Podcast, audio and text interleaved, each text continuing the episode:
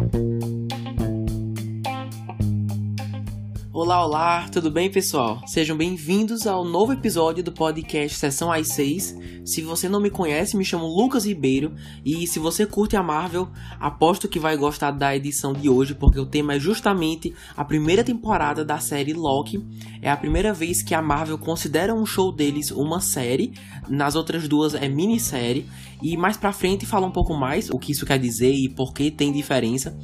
Mas por falar em shows, já trouxe aqui para vocês uns episódios bem completos sobre WandaVision e Falcão e o Soldado Invernal. Se você não escutou ainda, coloca aí na sua lista que vale a pena, tá bom? Vou deixar os links na descrição para quem tiver interesse e do filme da Viúva Negra também, que foi do episódio passado. Vai estar tá tudo lá. E assim, percebi que para poder aprofundar mais as coisas, fica bem mais fácil se a gravação completa for com spoilers, apenas com spoilers, certo?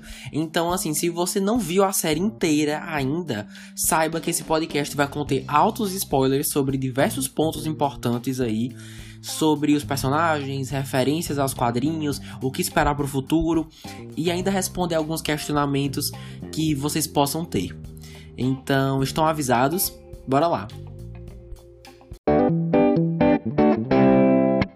Depois de roubar o Tesseract em Vingadores Ultimato, Loki acaba perante a Autoridade de Variância Temporal, sigla é, em português é AVT, ou em inglês TVA. Eu provavelmente vou falar mais TVA, então só para vocês saberem o que é, caso tenham assistido dublado, enfim.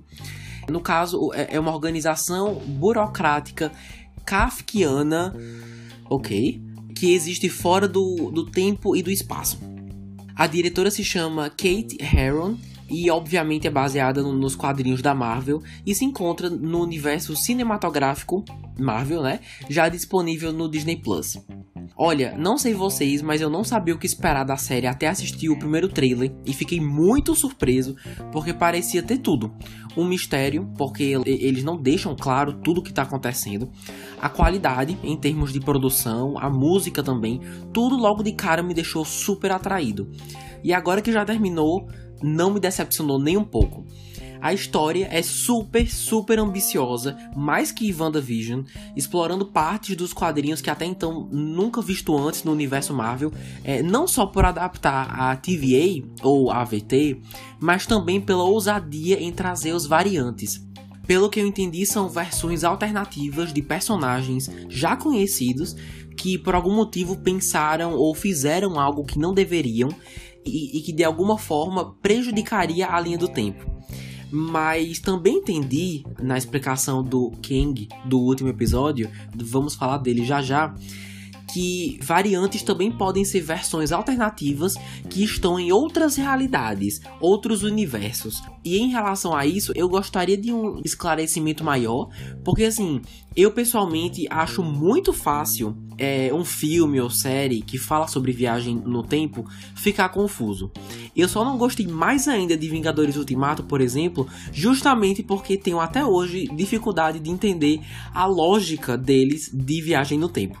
Enquanto assistia Loki, notava que a abordagem em volta desse assunto era boa no geral dava para entender, como por exemplo aquela explicação do Loki sobre a Sylvie se esconder em Apocalipse, tudo mantendo uma certa coerência. Em poucos momentos eu sentia o contrário.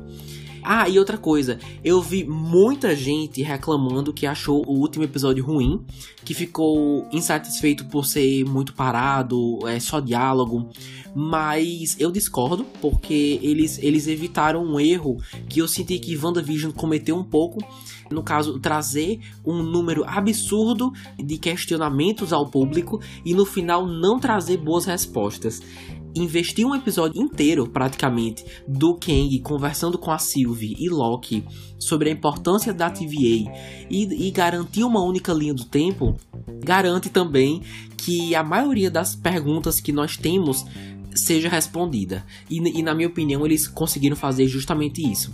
Outra coisa que vale comentar é que na série Avante, sobre os bastidores das séries da Marvel, recentemente lançou, né, sobre Loki, e, e, a diretora disse uma coisa que eu concordo, que normalmente no terceiro ato de um, de um filme dos, dos Vingadores, do Capitão América, enfim, você tem cenas grandes de luta com muitos efeitos especiais também com o clímax, né? O momento de diálogos expositivos e, e revelações, enfim.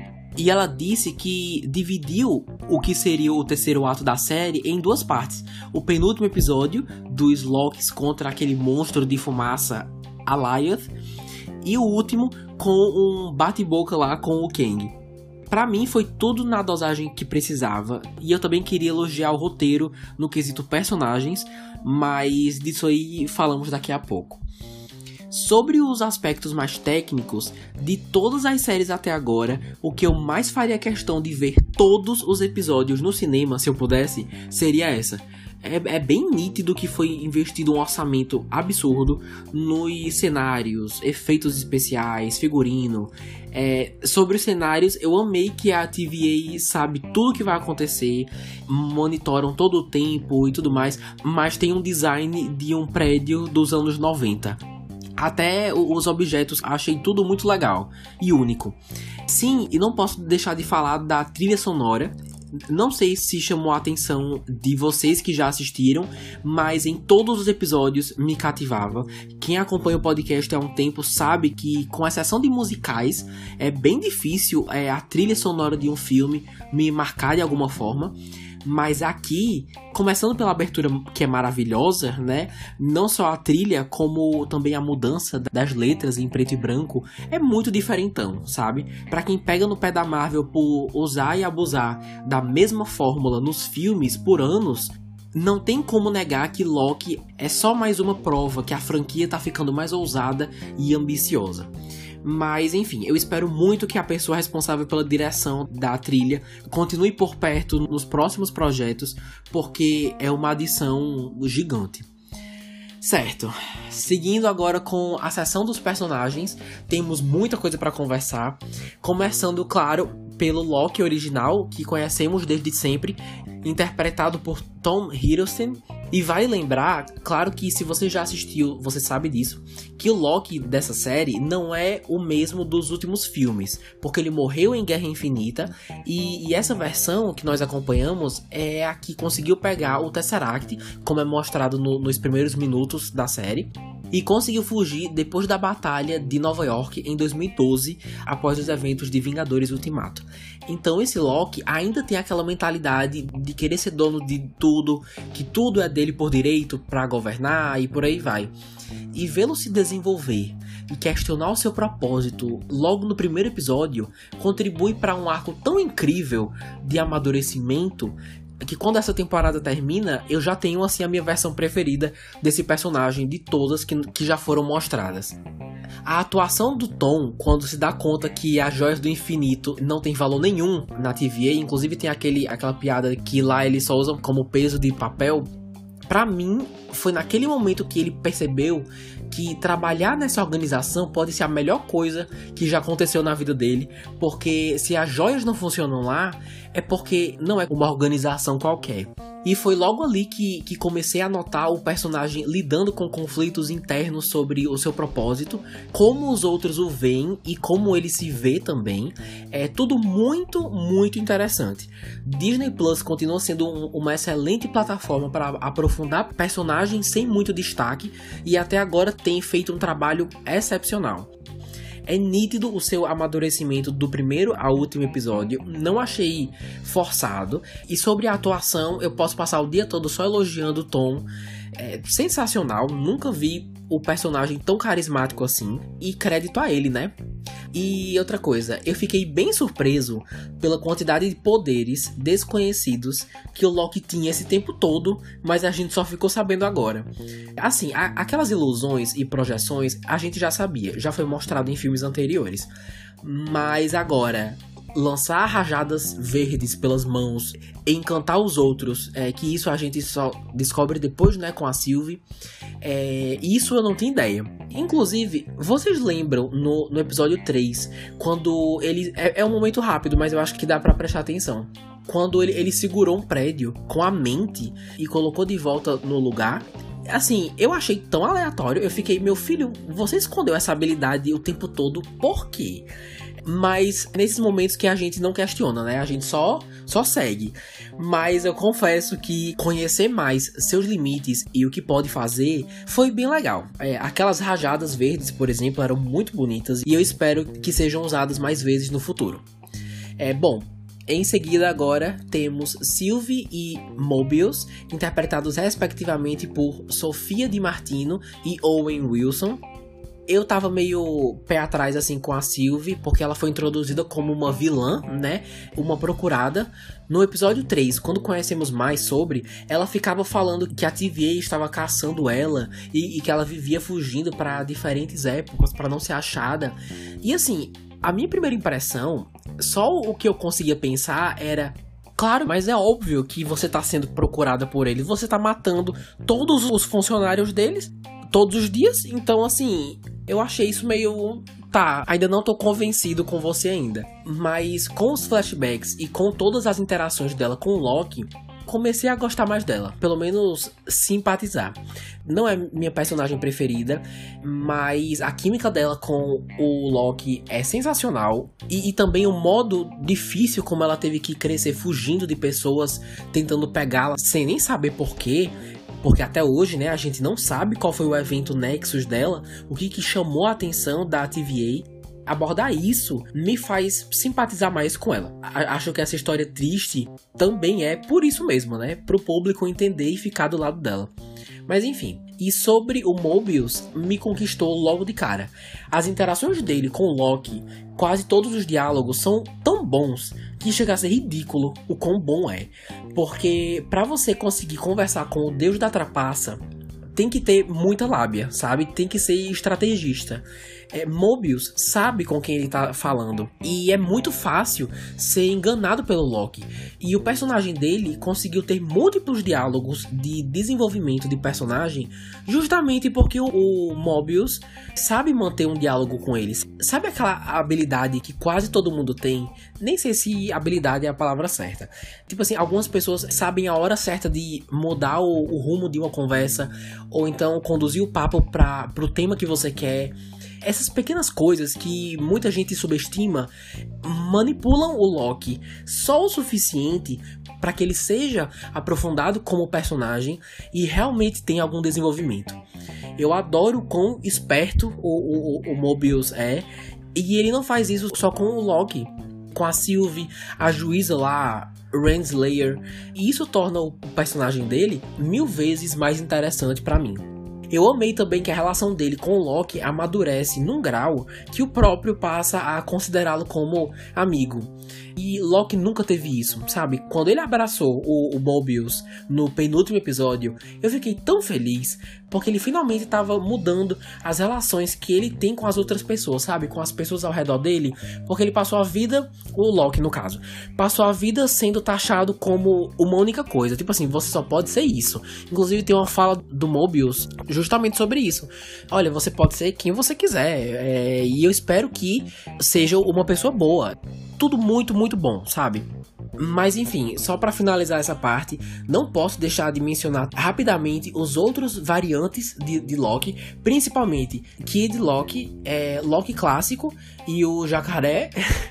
É, assim, bem antes da série lançar, eu tinha visto boatos é, confiáveis de que Kid Loki e Lady Loki, que no caso é, é, a Sylvie, né, iriam aparecer. Então eu meio que já tinha uma noção, mas o Loki clássico eu fui muito pego de surpresa. Para quem não lembra, é o cara com aquele uniforme verde e amarelo com chifres enormes. Eu não tinha ideia que ele ia aparecer e se você for pesquisar as primeiras aparições do Loki nos quadrinhos, há muito tempo atrás, era exatamente isso que ele usava. E eu acho sensacional que a Marvel esteja reconhecendo os uniformes clássicos dos personagens. Já vimos em WandaVision, naquele episódio lá do Halloween, e agora aqui toda vez que isso acontece, eu me lembro dos fãs que há muito tempo ficavam: Ah, eu não entendo a dificuldade de trazerem os uniformes originais para os filmes. Aí a gente vê WandaVision e o Loki clássico e percebe como seria simplesmente horroroso se isso acontecesse. É, assim, brega, na verdade. Ninguém ia conseguir levar a sério. Justamente por isso que a palavra-chave da Marvel é adaptação. Trazer para uma época e uma audiência mais moderna e garantir que prestar homenagens através de, de nostalgia seja o suficiente. E até agora, nada do que reclamar. Espero que a gente veja mais do Kid Loki Vale lembrar que ele já fez parte do grupo Jovens Vingadores nos quadrinhos, que claramente está chegando, então quem sabe não o vemos na equipe. E ainda sobre o Loki clássico, aqui especificamente, o que fez tudo dar certo foi o ator que estava vestindo o uniforme, chamado Richard E. Grant. Recentemente eu ouvi uma frase que funciona perfeitamente aqui, que é a coisa mais sexy que existe é confiança. E o ator com certeza sabe que a roupa é brega, mas a confiança que ele exalava em todas as cenas vendia o personagem inteiro. Vocês estão conseguindo entender o que eu tô falando? Não sei se tiveram essa mesma impressão, porque assim, ele não se incomodar e abraçar a breguice deixou tudo muito melhor, sabe? Excelente personagem, espero que de alguma forma apareça mais vezes. Claramente eu poderia passar aqui o dia todo falando dos personagens, mas ainda temos bastante o que discutir, começando pelo próximo tópico, que é o último episódio é, eu tava tão ansioso para saber quem tava por trás de tudo, já que não eram os Guardiões do Tempo. E quando o elevador abriu e o ator Jonathan Majors apareceu, nossa, eu fiquei muito feliz, porque na hora eu sabia que era o Kang. É, tá, é o seguinte. Ano passado, se não me engano, a Disney fez uma apresentação online que qualquer um podia assistir, mostrando os futuros filmes que eles têm em mente para Pixar, Star Wars, etc, etc. Entre eles estava a Marvel. E lá o presidente Kevin Feige confirmou que o ator Jonathan Majors seria o vilão Kang, o Conquistador, e apareceria pela primeira vez no próximo filme do Homem-Formiga chamado Homem-Formiga e a Vespa Quantumania previsto para 2023. Aí, não sei, vai que algum de vocês está agora. Ah, Lucas, legal que você já conhecia, mas quando eu fui assistir, não entendi nada. Não sei quem é Kang, não leio os quadrinhos. Ele vai ser importante? Cara, extremamente importante. Antes da gente continuar, vou contar um pouco da história dele dos quadrinhos, que eu assim, eu nunca li, mas eu pesquisei bastante sobre. Então vamos lá. É o seguinte, preste atenção. Kang foi introduzido pela primeira vez como um vilão do Quarteto Fantástico e foi revelado depois que ele é um descendente do Senhor Fantástico, ou Reed Richards, chamado Nathaniel Richards, nascido no século 31, e lá ele descobriu uma tecnologia capaz de viajar no tempo, certo? Nos quadrinhos também vemos um romance entre ele e a Renslayer, sabe aquela juíza meio chata que era a única que podia conversar com os Guardiões do Tempo e vivia mentindo? Pronto, é ela. Então, assim, ela ser introduzida aqui na série já dava uma pista de que ele também pudesse, sabe? Mas, continuando. No último episódio, Kang disse a Loki e a Sylvie que ele mesmo descobriu e criou um jeito de viajar no tempo. Então isso aí a gente já vê que já foi uma adaptação feita, certo? Ele falou também que várias versões dele de diferentes realidades também descobriram a mesma coisa. E nos quadrinhos também temos diferentes versões desse personagem, algumas bem famosas que vale a pena sim trazer aqui. A principal e mais importante é King, o Conquistador. É ele que anunciaram que Jonathan Majors interpretaria em Homem-Formiga 3 e assim, pelo que eu vi, tem tudo para ser o próximo grande vilão da Marvel, o próximo Thanos, digamos assim.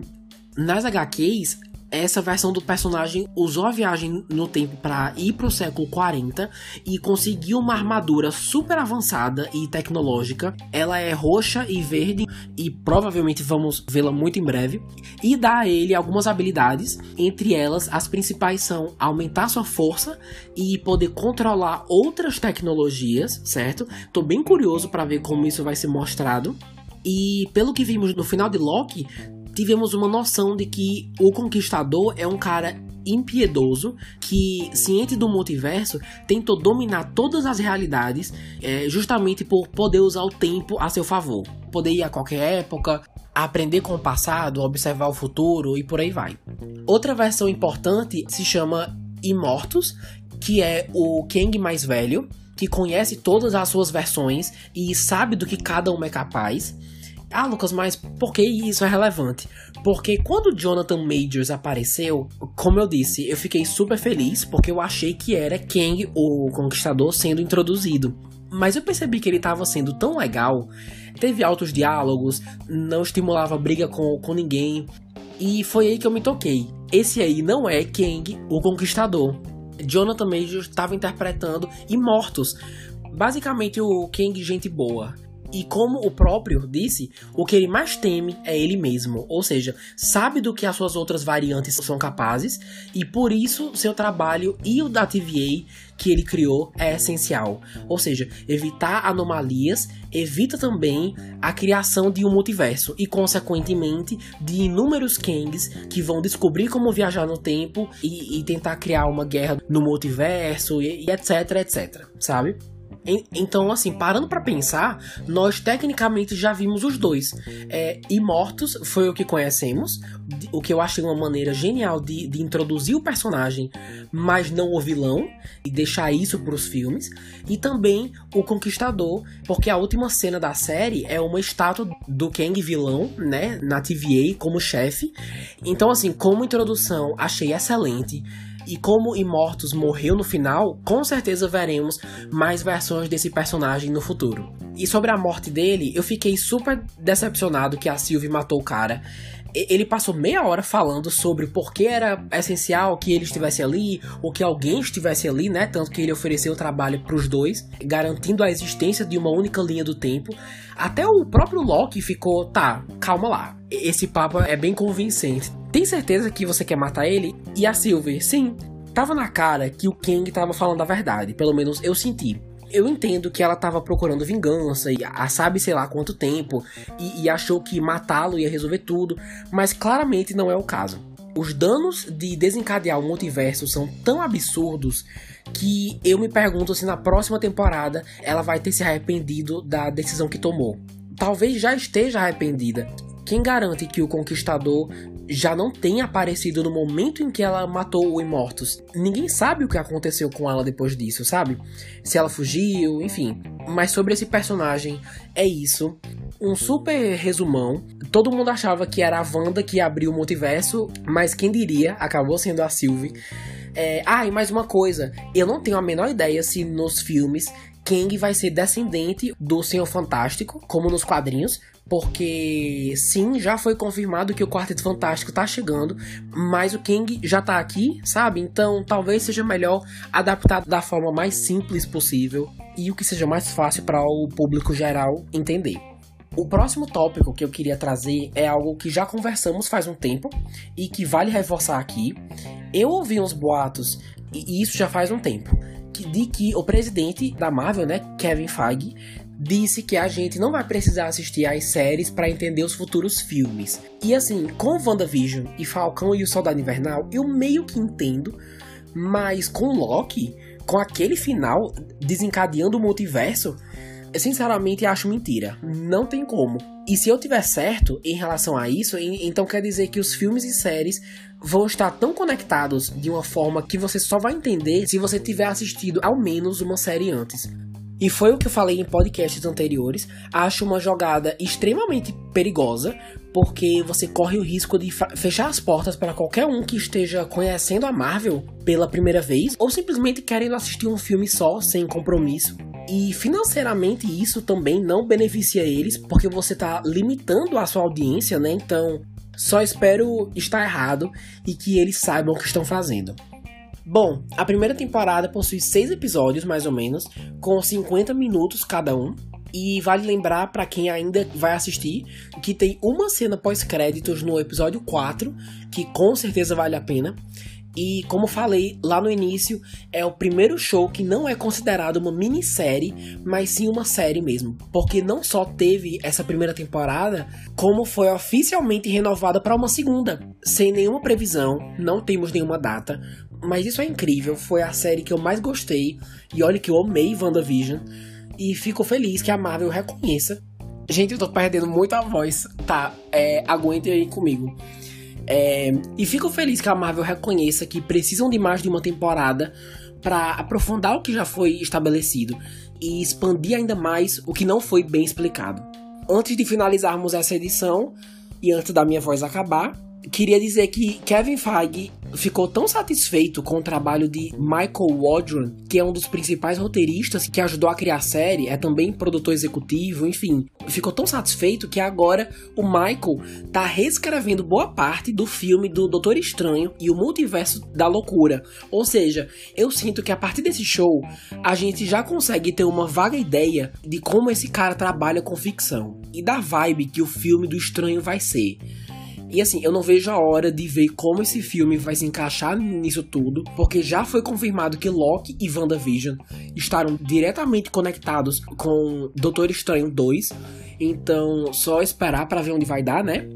Mas, no geral, Loki é sem dúvida alguma a série mais ambiciosa até agora, não só com a promessa de que vai fazer sentido no futuro e ter ramificações nos próximos projetos, mas já tendo consequências na própria série, com o multiverso e a chegada de Kang.